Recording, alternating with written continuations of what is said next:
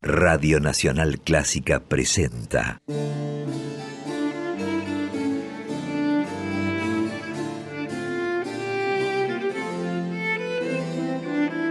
Clásica en La.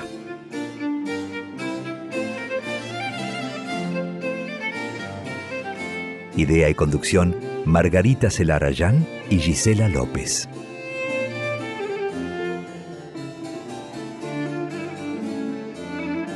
Hola, ¿cómo están? Comenzamos Clásica en La, este espacio que cada jueves a partir de las 18 dedicamos a compartir las trayectorias, creaciones, actividades de compositoras y de directoras de diferentes momentos de la historia del pasado y de la actualidad. Yo soy Margarita Celarayán y saludo a mi compañera, mi socia, mi coequiper Gisela López. ¿Cómo estás, Gisela? Hola, Margarita, buenas tardes. ¿Qué tal? ¿Cómo van ustedes? Todos aquellos que nos están oyendo, cada uno en su lugar, a donde llega la FM 96.7 o a través de la web www.radionacional.com.ar barra nacional-medio clásica. Gracias por citarse en este lugar que ocurre cada jueves de 18 a 20 horas. Eso a nosotros nos resulta eh, realmente reconfortante saber que están del otro lado, también gracias a las redes. Y definitivamente en este inicio tenemos mucho material, tenemos una historia de vida, una trayectoria, una entrevista. ¿Vamos a viajar en esta primera hora? En principio empezamos viajando, como tratamos de hacer al principio de cada programa, con una historia de alguna compositora del pasado, compartiendo su vida y también, por supuesto, algunas de sus creaciones. Y la historia de hoy empieza a mediados del siglo XIX en Suecia.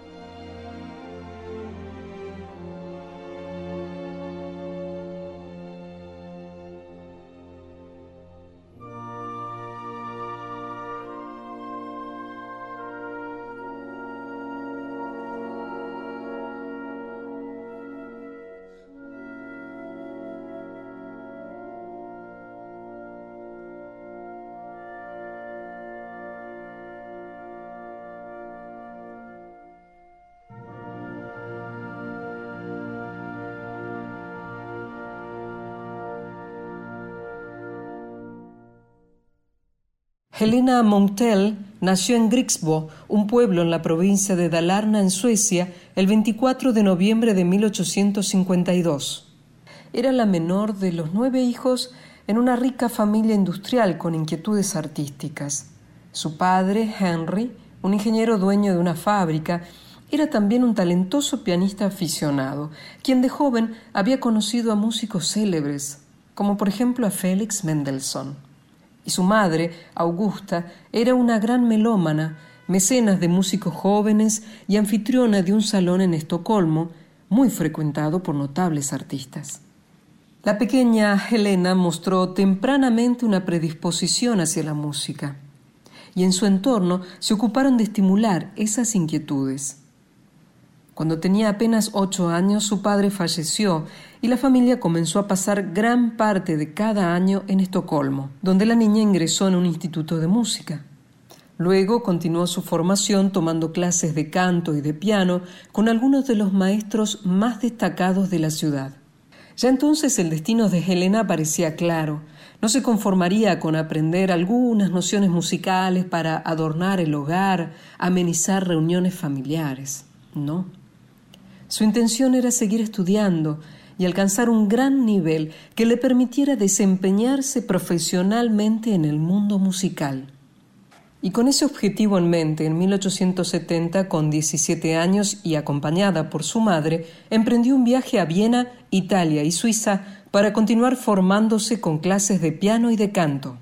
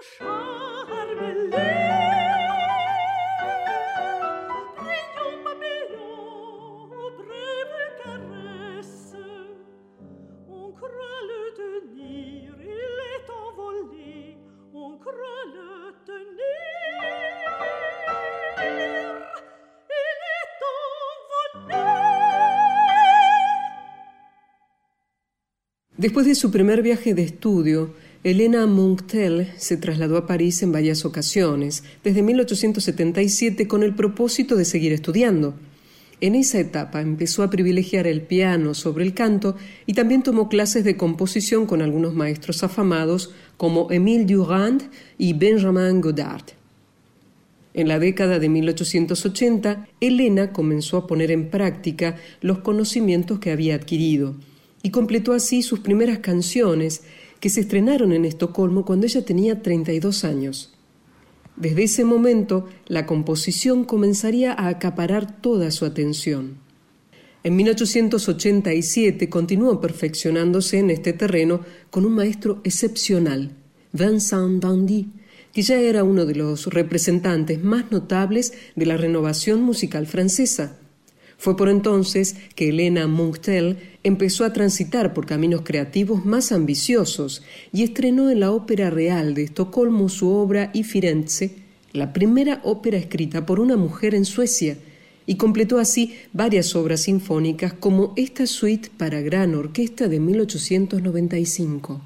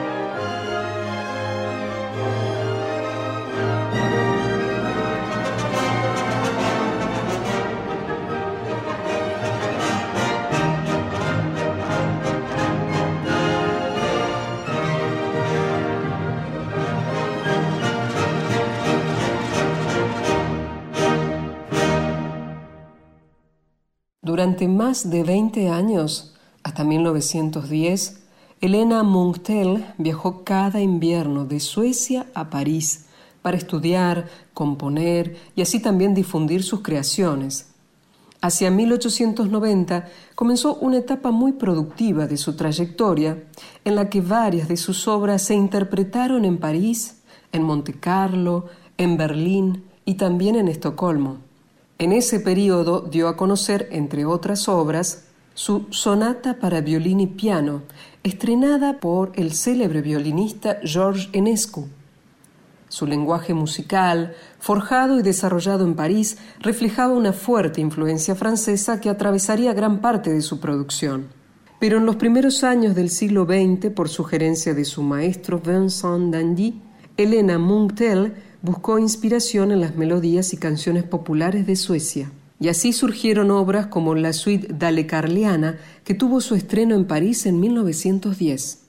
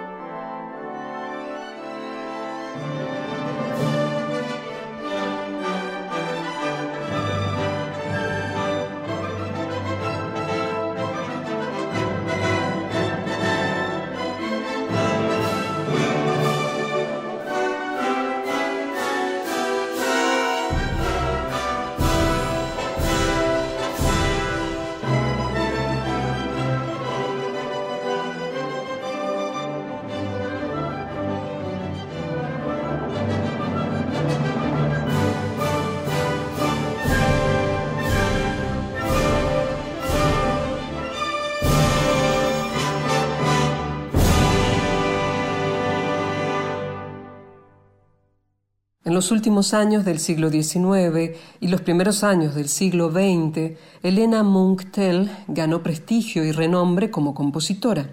Sus obras se interpretaron y se publicaron y fue admitida en la Sociedad Nacional de Música de Francia.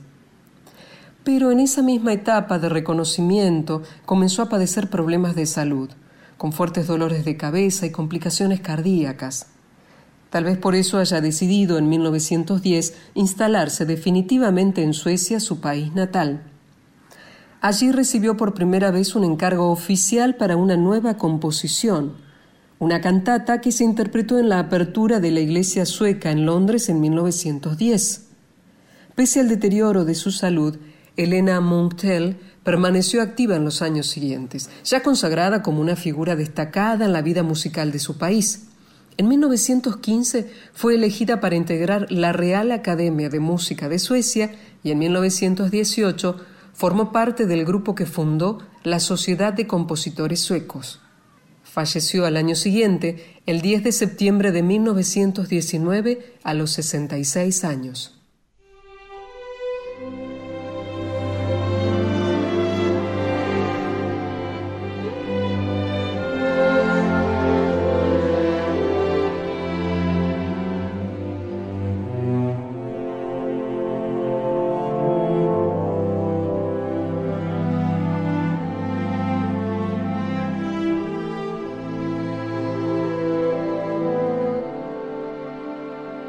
Elena Munchtel tuvo claro sus objetivos desde muy temprano. Fue en busca de los mejores profesores para poder desarrollar una trayectoria en el panorama musical de finales del siglo XIX y comienzos del siglo XX. Su producción como compositora es muy diversa. Dejó canciones, obras corales, una ópera, música de cámara y obras orquestales. Como podrán imaginarse, después de su muerte su música dejó de difundirse pero varias de sus obras comenzaron a ser rescatadas en los últimos años, especialmente en Suecia, y el año pasado una de sus creaciones se interpretó en la ceremonia de entrega de los premios Nobel en Estocolmo.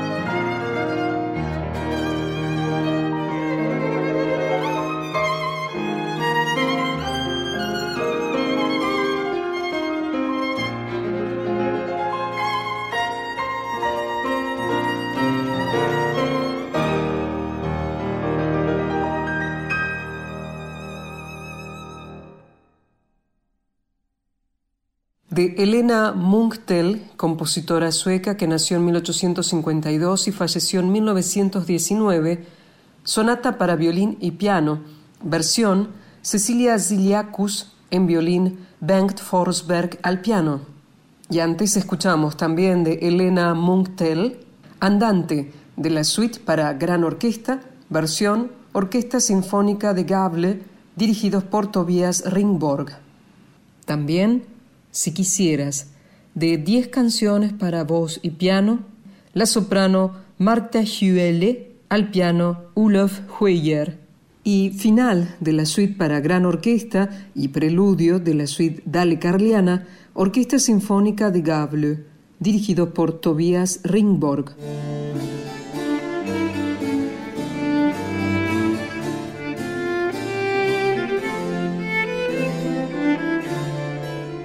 Esta ya es la segunda hora de Classic and Lab. En la conducción, Margarita Celarayán, yo soy Gisela López. Estamos hasta las 20 aquí en Nacional Clásica, la FM 96.7.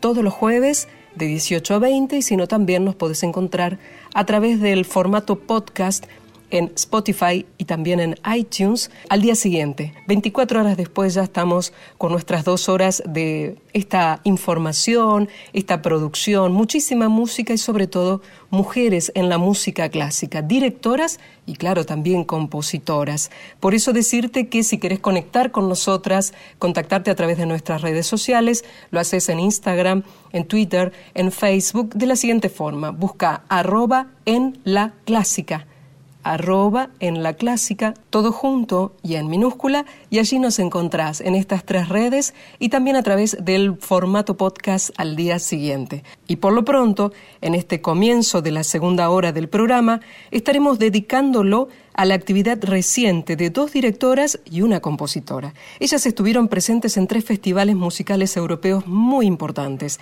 El primero, Bayreuth, el segundo, Aix-en-Provence y los BBC Proms. Y vamos a comenzar por Bayreuth, el célebre festival que este año, por primera vez desde su creación en 1876, contó con una directora musical a cargo de una ópera. Mucho tiempo, ¿no? Bienvenida entonces la actuación de la ucraniana Oksana Liniv, que dirigió El holandés errante en la apertura del festival. Y de esa producción escuchemos la obertura de Wagner del holandés errante, orquesta del Festival de Bayreuth, Oksana Liniv como directora este 25 de julio pasado en la apertura de la edición 2021 del festival.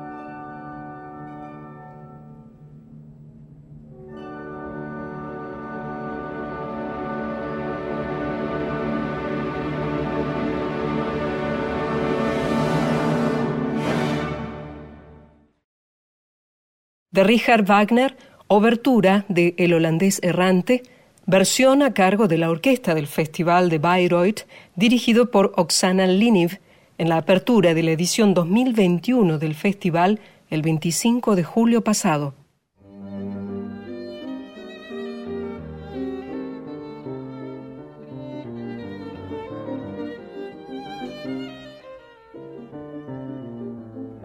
Seguimos en Clásica en La y como anticipaba Gisela hace un rato, vamos a dedicar este momento del programa a actividad reciente de compositoras y de directoras, porque siempre nos gusta ir y venir en el tiempo y porque hace rato que venimos señalando que afortunadamente hay un cambio, hay cada vez más presencia de compositoras y de directoras en el panorama musical de todo el mundo. Falta todavía, es cierto, pero realmente ha habido un cambio muy significativo en los últimos tiempos y ese cambio se está profundizando. Y eso es lo que se puede observar, por ejemplo, en lo que está sucediendo con los festivales de verano en Europa en estos momentos. Es época el verano de festivales de música en Europa y venimos observando una importante presencia de compositoras y de directoras en la programación de estos festivales. Empezamos esta segunda hora de Clásica en La con un gran acontecimiento que fue la apertura del Festival de Bayreuth de este año que por primera vez en sus 145 años contó con una directora en el podio para dirigir una ópera. Fue la ucraniana Oksana Liniv en la producción del holandés errante que abrió el festival. Y lo que vamos a hacer ahora en Clásica en la es un pequeño recorrido por otros festivales que también contaron con presencia de compositoras y de directoras. Nos vamos ahora a Francia, al Festival de Aix-en-Provence, que es otro festival muy tradicional y muy importante, donde cada año se estrena una ópera y ahora en 2021, en los últimos días de julio, se produjo el estreno mundial de la ópera Innocence de Kaya Sariajo, que es una de las grandes compositoras de nuestro tiempo, que estuvo presente en varias ocasiones aquí en Clásica en La y que ahora estrenó, como les decía, en Aix-en-Provence su quinta ópera, Innocence, que es una obra en cinco actos con libreto original en finlandés de Sophie Oksanen, que es una importantísima escritora finlandesa, y con un libreto multilingüe de Alexis Barrière. Es un libreto que incorpora nueve idiomas, además del finlandés, están el inglés, francés, español, checo, rumano, alemán y unos cuantos más. Y es una obra impresionante, esta ópera de Kaya Sariajo, casi como un thriller, que se puede ver, se las recomiendo, traten de no perdérsela en el sitio arte.tv, con subtítulos en francés y en alemán.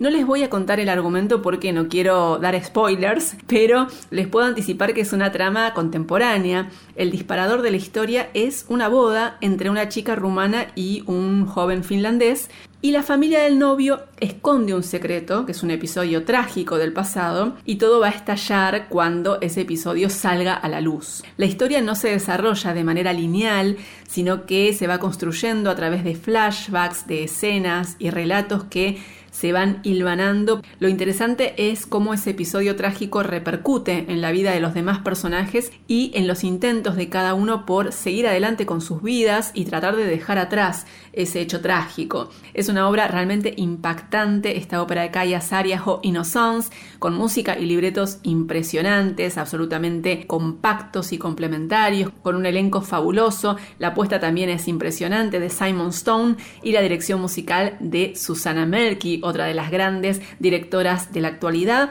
Traten de no perdérsela, se puede ver en arte.tv. Vamos a compartir también el link directo en nuestras redes sociales, así que si quieren también pueden consultarlo ahí.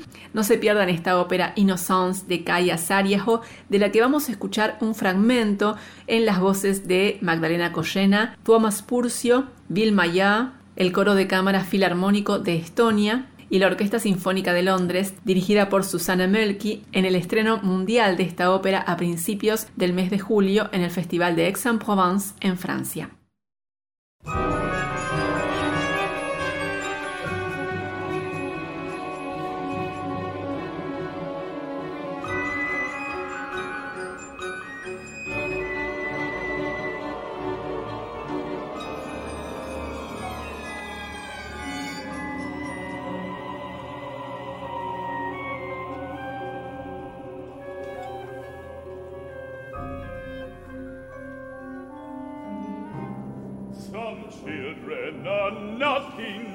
Trouble.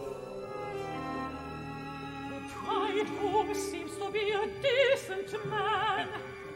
It's not him, I mean. Thomas is a good kid. But we had another son too. I burned the bridges with him, and my wife tries to fix things. Do you have any children? My daughter Margareta is a true angel.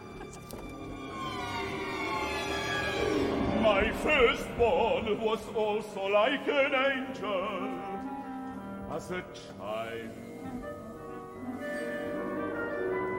Some blame the movies and the video games for what happened, but maybe the fault is mine. Maybe I was too demanding. I treated him like a man. I took him to the forest like a man and taught him how to shoot like a man. Although he was only a child,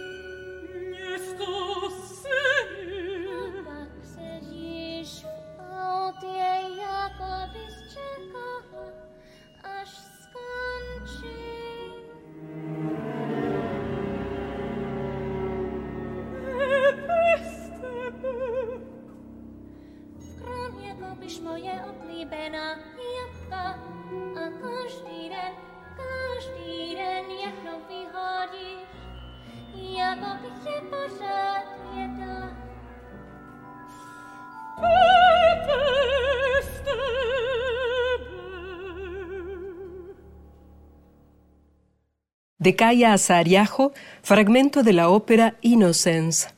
La versión a cargo de la mezzosoprano Magdalena Cosena, el barítono Tuomas Purcio y la soprano Vilma Ya, Orquesta Sinfónica de Londres, dirigidos por Susanna Malki.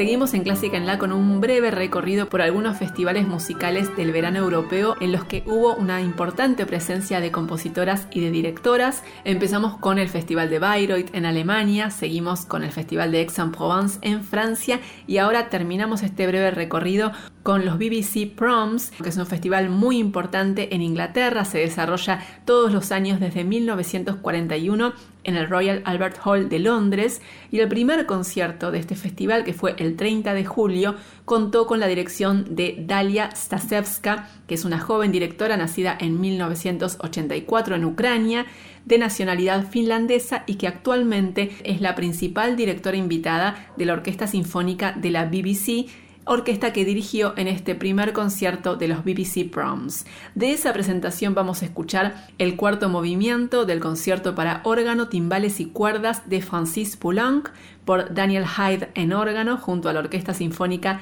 de la BBC dirigida por Dalia Stasevska.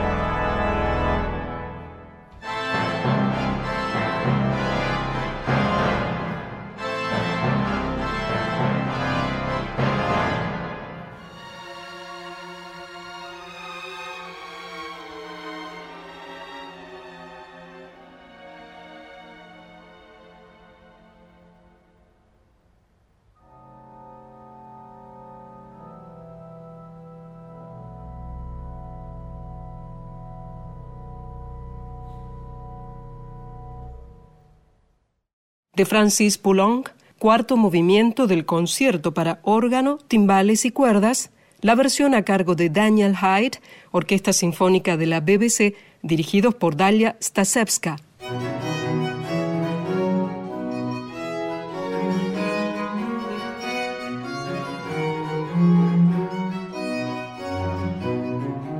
Seguimos en Clásica en la y ahora vamos a conversar con una de las más destacadas directoras españolas de la actualidad.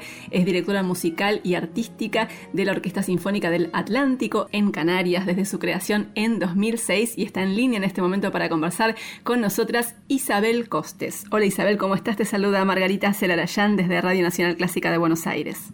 Hola, ¿qué tal? Pues un placer, un placer estar con ustedes y bueno, de verdad que agradezco muchísimo la invitación y podernos comunicar pues de lado a lado del Atlántico, ¿no? Es un placer enorme poder conversar con vos y lo primero que te quería preguntar es acerca de tus comienzos y tus primeros vínculos con la música. Yo no tengo familia de músicos y entonces de muy pequeña, con seis años, mi papá me llevó a ver un concierto de música clásica de la Orquesta de Radio y Televisión Española que dirigía el gran Igor Markevich. Ajá, nada menos. Y entonces, sí, yo quedé fascinada. Le decía a mi papá, yo quiero ser como este señor porque hace magia.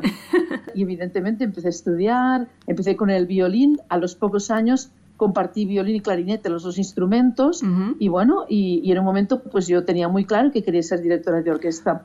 Y la vida me llevó a estudiar en el Conservatorio Superior de Música de Valencia con un profesor maravilloso que se llama Manuel Galduf, y don Manuel Galduf había sido el alumno predilecto de Igor Markevich. Ah con lo cual yo siempre digo que se cerró el círculo, ¿no? Es, me, parece una historia tan genial, ¿no?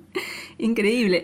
Es decir, que vos desde el primer momento que tuviste un contacto con una orquesta, que presenciaste un concierto, ya en ese momento decidiste que quería ser directora. Sí, lo tuve clarísimo, pero tenía seis años. Mi madre me, me, recuerda, a mi madre el otro día hablando, dice, me rompías todas las plantas porque te hacías batutas con, con los troncos de las, de las plantas. ¿Y, en qué momento fue? Contabas que empezaste tocando el violín, luego el clarinete. ¿Y cuándo fue que empezaste a estudiar dirección? Bien, acabé la carrera, acabé muy joven las dos carreras, acabé con 18 años. Y entonces en Barcelona. Entonces me trasladé al Conservatorio de Valencia porque Valencia tiene un conservatorio muy importante. Sabía de Manuel Galduf y allí fui para estudiar composición y dirección de orquesta en ese momento, ¿no? Y, bueno, mm, simplemente ya fue reafirmarme lo que quería, entendí cómo era mi profesión. Desde el principio era la única chica en todo el grupo. Mm. Yo a veces, eh, yo, hay una cosa, quiero hacer un pequeño paréntesis, y es algo que yo admiro mucho de Latinoamérica, cómo reciben bien, tan bien a las directoras. La primera, cuando yo debuté en Latinoamérica pensé, es que es maravilloso, porque para ellos es la normalidad. Aquí en Europa o en España eres directora y eres como un bicho raro, ¿no?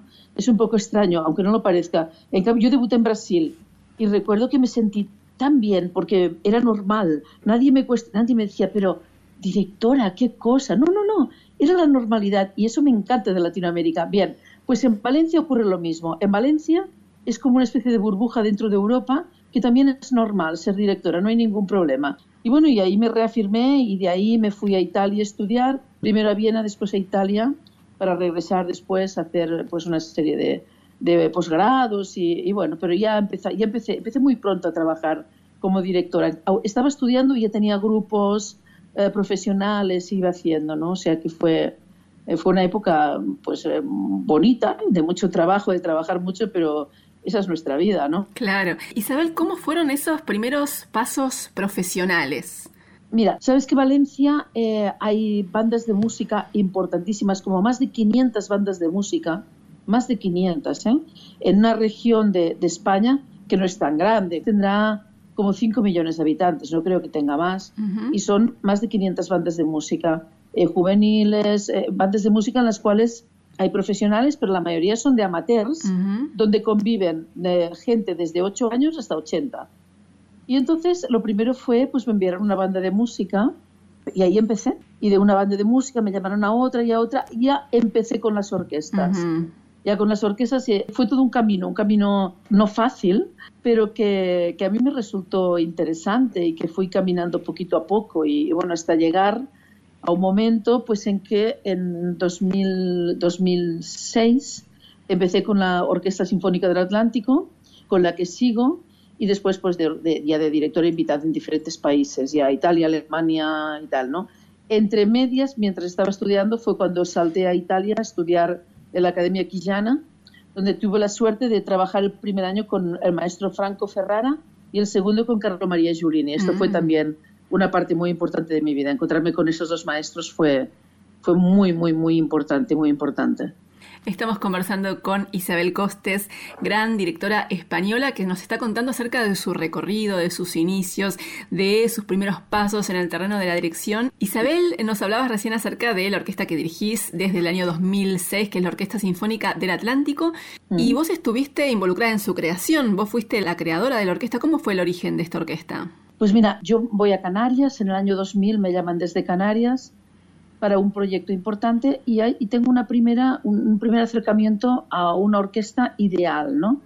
Esto gustó mucho y a partir de aquí nos planteamos, bueno, pues formar una orquesta que funcionara, funcionara como las orquestas eh, eh, inglesas, por encuentros, por encuentros me refiero, o sea, tener muy claro en todos, todo lo que teníamos a, a, partir de un año, o sea, no es aquello, tengo concierto todas las semanas, sino tengo el mes de noviembre, tengo esto y esto, en diciembre esto, y ensayar para estos eventos. ¿no? Mis músicos eh, son llamados para cada evento de los que se hace, con lo cual tengo la gran suerte de elegir a los músicos. O sea, es una orquesta que funciona, es muy rápida, por lo cual al tener gente tan potente, gente a la que llamas, que siempre es la misma, pero en la que puedes confiar perfectamente, que además y muy importante para mí, hay muy buen ambiente entre ellos. Se llevan muy bien, esto es, es un lujo. Se trabaja muy rápido con esto y, y, esa es la Orquesta del Atlántico, una orquesta completamente diferente, no es una orquesta de las estatales que van todos los días a ensayar. Esto tiene proyectos, unos proyectos fijos, estables, pero la gran diferencia es esta, que es, es, pues muy, muy sencillo trabajar con ellos y podemos hacer grandes cosas. Después la orquesta es polivalente. En función de lo que tenemos, se va convocando a, lo, a los músicos. Isabel, hablemos un poco acerca de tu repertorio, que es muy amplio. Has dirigido de todo, desde Baja hasta el siglo XXI, óperas, obras de mm. compositores españoles actuales y también de otras épocas. ¿Hay un repertorio, un estilo con el que sientas más afinidad? Sí, mira, yo me siento muy bien, fíjate, con el repertorio ruso Ajá. y con el francés. Adoro el repertorio francés, lo adoro. ¿Y a qué crees que se debe eso? No sé, pero fíjate, es extraño. Ayer hablaba con, un, con una, tuve aquí una colega, estuvo una colega aquí, Natalie Marín, una gran directora, sí, que además sí. es gran amiga, que la adoro, y hablábamos ayer. Digo, Natalie, yo es que de pequeña, con siete años, lo primero que me compré cuando yo, pues me, me daban dinero y tal, y yo ahorraba con siete añitos, lo primero que me compré fue el mar de Debussy. Ajá. Lo primero, el mar, con siete años. Es extraño, ¿no? Pero me siento muy bien con ese repertorio, con el español evidentemente también, uh -huh. claro que sí. Y sobre todo pues con Manuel de Falla, eh, con toda la zarzuela. Pero independientemente del español, que es normal, que es lógico, los rusos y los franceses para mí son, son top, ¿no? Pero por otra parte, me siento muy bien con Beethoven, muy bien con Beethoven y me siento muy bien con Mahler. Al principio pensaba, ¿cómo es posible? Nunca podré dirigir Mahler, no, no entendía nada. Pero un día, supongo que las vivencias, lo que vas, lo que va viviendo uno cada día, me desperté y pensé, sí. Y bueno, y empecé con Mahler, ¿no? O sea que en definitiva es, eh, es un repertorio amplio, mi música contemporánea me, me apasiona, uh -huh. estrenar obras de nuevos compositores, que pienso que debemos hacerlo sí, claro. y es importante. De hecho, cuando salgo de mi país invitada, siempre intento llevar una obra de Canarias, por ejemplo, siempre intento llevar una obra de un compositor canario uh -huh. de estreno, ¿no? Para, dar, para darle visibilidad. Isabel, ¿hay algo que te gustaría dirigir que aún no hayas dirigido? Muchas cosas. Mira, hay una obra que no la programa nadie. Yo la dirigí cuando estudiaba. Íbamos otra vez a la música francesa eh, Albert Russell. Ah, Russell, sí. Eh, la, la, la, sí, sí, la suite Bacchus y Ariana, que mm. son eh, las dos suites, que son absolutamente maravillosas. Tengo, me apetece tanto hacerlas. Ahora mismo es impensable, necesito una grandísima orquesta. Claro. ¿no? Ahora es impensable, de verdad. Impensable ahora mismo. Claro, o sea que, no bueno, es el momento. Me siento pero... muy bien con los Sostakovich, eh, pues eh, Bacchus y Ariana siempre se me ha quedado aquí pensando, lo voy a hacer. Y de hecho, te digo, lo tenía que hacer en mayo, Ajá. lo había programado para lo juvenil del Sodre y me aplazaron el concierto mm. hasta octubre, que también me lo han aplazado hasta el año que viene. Claro. O sea que en algún momento lo haré. En algún momento se dará.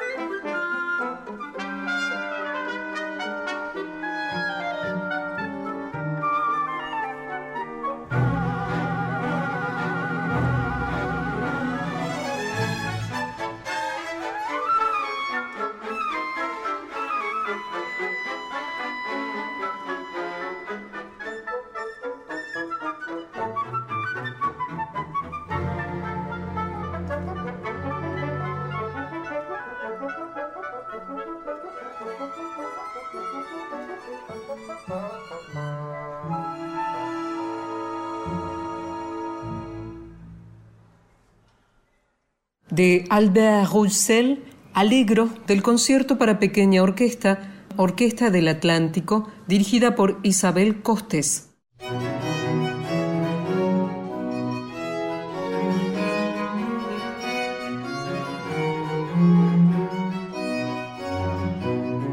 Estamos conversando con Isabel Costes, notable directora española, directora de la Orquesta Sinfónica del Atlántico en Canarias. Isabel, hace muy poco participaste del tercer Simposio Internacional de Mujeres Directoras, impulsado por la querida Ligia Amadillo. ¿Cómo viviste esa experiencia compartiendo vivencias, impresiones con tantas colegas de diferentes partes del mundo? Ay, mira, increíble porque yo estuve desde el primer simposio. Yo ya formé parte del primero. Sí. Ligia, sin conocerla, se puso en contacto conmigo por las redes sociales y yo me fui para Sao Paulo sin pensarlo. Me fui para Sao Paulo, el segundo en Uruguay también. Y en ese tercero, pues evidentemente había una serie de, de personas que estábamos más cercanas que hemos colaborado con ella. Mira, yo le agradezco tanto a Ligia, tanto, que nos haya puesto en contacto tantas colegas, que haya hecho que no nos sintamos solas, que tenemos el mismo sentimiento por la música, que nuestra vida, que nuestra filosofía de vida es esta. Porque ser directora de orquesta no es una profesión, es una filosofía. Es algo que yo creo que llevamos adherido a la piel desde que nacemos y que solamente nos deshacemos de él el día que, el día que nos vamos a, a la otra dimensión, ¿no? Entonces, Ligia, que me parece, aparte de una magnífica directora, es una persona increíble a la que quiero enormemente. De verdad, ella me dice, no me digas eso, pero yo lo digo y lo digo siempre, lo diré siempre. Le agradezco enormemente, infinitamente, que haya tenido este pulso de ponernos en contacto a tantísimas mujeres directoras que tenemos tantas cosas en común y tanto en quienes apoyarnos y ayudarnos. Claro, lo he vivido con, con, alegría, además con este confinamiento, ver todas las ventanitas, vernos a todas. ¿Quién es esta? ¿Quién es la otra? Aquella que la conocías de oídas, ponerle cara. Mm, era todos los días, ¿sabes? Levantarte con una alegría y pensar, va, hoy a esta conferencia, a la otra. Ha sido maravilloso, a mí me, ha parecido increíble. Lo que hemos vivido ha sido único, único, de verdad. Ha sido un logro, un logro alucinante. Isabel Costes, ¿por qué te parece que es importante que existan esta clase de instancias como este Simposio Internacional de Mujeres Directoras? Mire, yo creo que es importante para llegar a la igualdad, para que nos demos cuenta que somos importantes, porque es cierto que hemos vivido, y sobre todo en Europa, pues una especie de las mujeres han sido denostadas, tantas mujeres que han sido ocultadas, ¿no? Mire, te, explico un ejemplo, Manuel de Falla. Todo el mundo, Manuel de Falla, eh, habla del amor brujo, y, la gente debe saber que el amor brujo, el texto del amor brujo que se otorga a Martínez Sierra, Manuel Martínez Sierra, en realidad es de su esposa María Lejárraga. ¿En serio? Ella escribía todo, sí, ella escribía todo y él lo firmaba. Ah, es muy, es muy, es terrible eso. Yo el día que lo descubrí y lo busqué y pensé, este, di una conferencia, recuerdo que una conferencia en la universidad y expliqué esto con pruebas y todo. María Lejárraga era quien escribía todo y él firmaba. Hasta el punto que al, cabo de cinco años de estar casados, él la dejó por una actriz argentina y ella continuó escribiendo para él y él continuaba firmando ah. como Manuel Martínez Sierra, ¿no? Increíble. Entonces, esto es una, es una constante en nuestra vida. Hemos sido denostadas, ocultadas. Y esto hace que, que digan, no, señores, no es, no es cierto que no hay directoras de orquesta. Sí las hay. Y las hay buenas, mediocres y malas, como hay directores de orquesta, buenos, mediocres y malos. Y a lo que hay que llegar, esto sirve para llegar a la igualdad, para llegar a la igualdad de oportunidades. Absolutamente. Eh, Isabel Costes, ¿cómo ves el panorama actual de las directoras? yo creo que poquito a poquito se está avanzando. En España es terrible. Directoras las hay, pero la mayoría están dando clases en los conservatorios, no se las tiene en cuenta. Y directores que estemos en activo subiéndote al podio, hay muy poquitas, muy poquitas, porque a lo mejor ha habido la suerte o has tenido tú la iniciativa de, de, ponerte a luchar, pero no, en España no es fácil. Si miras las programaciones, no hay directoras invitadas. Y entonces para decir, bueno, eh, inviten una directora por temporada y siempre es americana. Mm. Nunca es europea ni española, siempre es americana. ¿Qué acciones te parece que sería importante que se tomen en diferentes esferas y ámbitos para que podamos efectivamente alcanzar escenarios de mayor igualdad, particularmente en el terreno de la dirección, Isabel? Yo no soy nada partidaria de los cupos. Ustedes tienen una ley de cupo, creo. Yo no soy nada partidaria de esto, pero creo que en estos momentos es necesario Sí. para que de una vez se den cuenta. Pero eso sí, mujeres potentes, no una mujer por ser mujer, no, no, no. Mujeres potentes que las hay, Que las y hay, muchas. De la misma forma, hombres potentes que los hay, pero no cualquier hombre. Lo que ocurre es que a los hombres, bueno, se les perdona todo. Un hombre puede ser mediocre y no pasa nada, Sí. y a las mujeres se nos exige ser perfectas. Pues entonces, si hay cinco hombres mediocres, que haya también cinco mujeres mediocres. No sé, ley de cupo bien, Sí. pero siempre que se ocupe, se ocupe este lugar porque eres una mujer que vales, que eres buena directora, que eres buen músico y que sabes desenvolverte, ¿no? Ahora, por el hecho de ser mujer, no, eso sí que no, porque esto lo que nos hace es daño. Claro. Yo cuando veo una mala directora, de verdad pienso, no, Dios mío, no, esto nos hace daño a todas. Cuando hay una directora, yo deseo que sea la mejor del mundo, Claro. Porque esto nos hace bien a todas. Y el problema también es otro, Mm. entre las mujeres debemos unirnos, Mm. unirnos y que no haya ese recelo que existe. Hay muchísimo trabajo por hacer entre las mujeres, entre los hombres, mancomunadamente, sí, sí, ¿no? Esperemos que sigan proliferando las acciones como el Simposio Internacional de Mujeres Directoras y tantas otras acciones que contribuyen, ¿no? A que nos vayamos acercando a escenarios de mayor eh, igualdad. Sí, mira, yo creo una cosa también, que eh, en definitiva en ese simposio lo hablamos con mis colegas, con Ligia, con ellas, también nuestra obligación, y es lo que estamos haciendo, es abrir caminos a las que vienen detrás. Ujú. Nosotras hemos sido la avanzadilla que nos hemos dado contra la pared y contra la roca para poder, venga y venga, pero ellas vienen de otra manera. Ujú. Las jóvenes con veintipico de años vienen de otra manera, con más seguridad, saben lo que quieren, saben a dónde van. Me decía Ligia, nosotras hemos sido marcianas, y tiene razón, porque nosotros no hemos tenido nada planificado, ellas vienen con todo, y nosotras hemos abierto las puertas, Claro. y eso a mí me enorgullece, pienso que es, es bueno, Claro que y sí. así debemos continuar. Claro que sí, es importantísimo, es importantísimo lo que han hecho para allanar el camino a, a las nuevas generaciones, que es cierto que vienen con una energía y un impulso avasallante. Isabel Costes, muchísimas gracias por este contacto con Radio Nacional Clásica de Buenos Aires. Esperemos también poder verte alguna vez dirigir aquí en la Argentina, sería maravilloso, ojalá que sea posible cuando termine la pandemia. Pues yo estaría feliz de venir a Argentina, de verdad, porque además es un país, ustedes tienen un país maravilloso, con una gran cultura. Eh, espero poder venir algún día, estoy convencida, y sobre todo darles las gracias de verdad por, por su amabilidad, por contactar conmigo, por contar conmigo. Para mí es todo un honor estar con ustedes y me siento de verdad muy privilegiada y, y bueno, me tienen a su disposición para lo que haga falta para siempre, de verdad. Gracias, es recíproco Isabel, Eh, para nosotros también un honor enorme que hayas estado presente aquí en Clásica en la A. Te mando un abrazo grande y lo mejor para ti. Otro para ustedes, muchísimas gracias.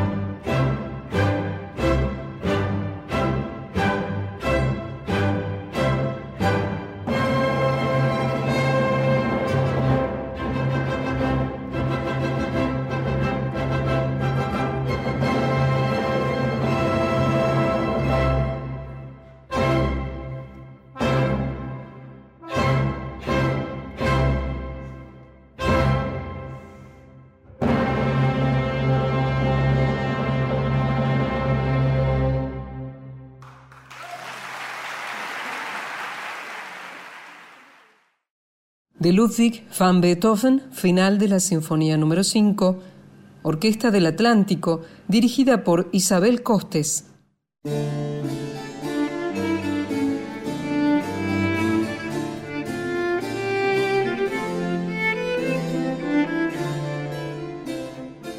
Llegamos al final de Clásica en la, un nuevo programa en el que fuimos y vinimos en el tiempo y en el espacio, como hacemos prácticamente siempre, Gisela. Sí, sí, sí, definitivamente, programa tras programa, seguimos con este espacio, con este tiempo de música, de información, de palabras y sobre todo el resaltar y motivar a aquellas mujeres y esa visibilización de la que hemos hablado en este programa, Margarita.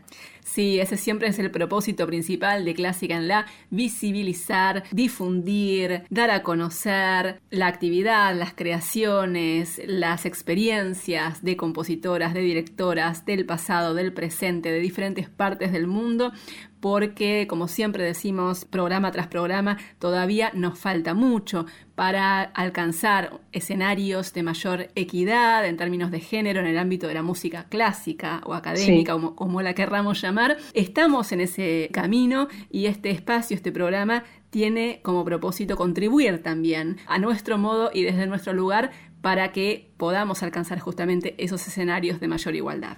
Espero que esta nueva emisión, ya en el final, final, los segundos finales, para decirle, agradecerles a aquellos que están del otro lado y que en esta nueva emisión, como decía de Clásica en la, haber satisfecho también a aquellos que solo van detrás de la música, ¿no? De la música clásica y también para escuchar a mujeres que tienen nuevos espacios, están ganando nuevos espacios o que nosotras recordamos. Gracias también a aquellos que hacen posible la parte técnica de todo esto a Diego Rosato, Ignacio Guglielmi, están a cargo de la compaginación y la edición de cada programa, también a las y los operadores de control central de Radio Nacional de Buenos Aires por ponernos al aire cada jueves entre las 6 y las 8 de la noche. A Marga Celarayán, mi compañera, eh, otra de las co-creadoras de este programa, este trabajo impecable siempre de preproducción. A ustedes, a vos por sintonizar este programa hecho en nuestra casa, finalizado en nuestra casa en la 96.7 en Nacional Clásica. Definitivamente te esperamos el próximo jueves a partir de las 6. Mi nombre es Gisela López. Que estemos bien.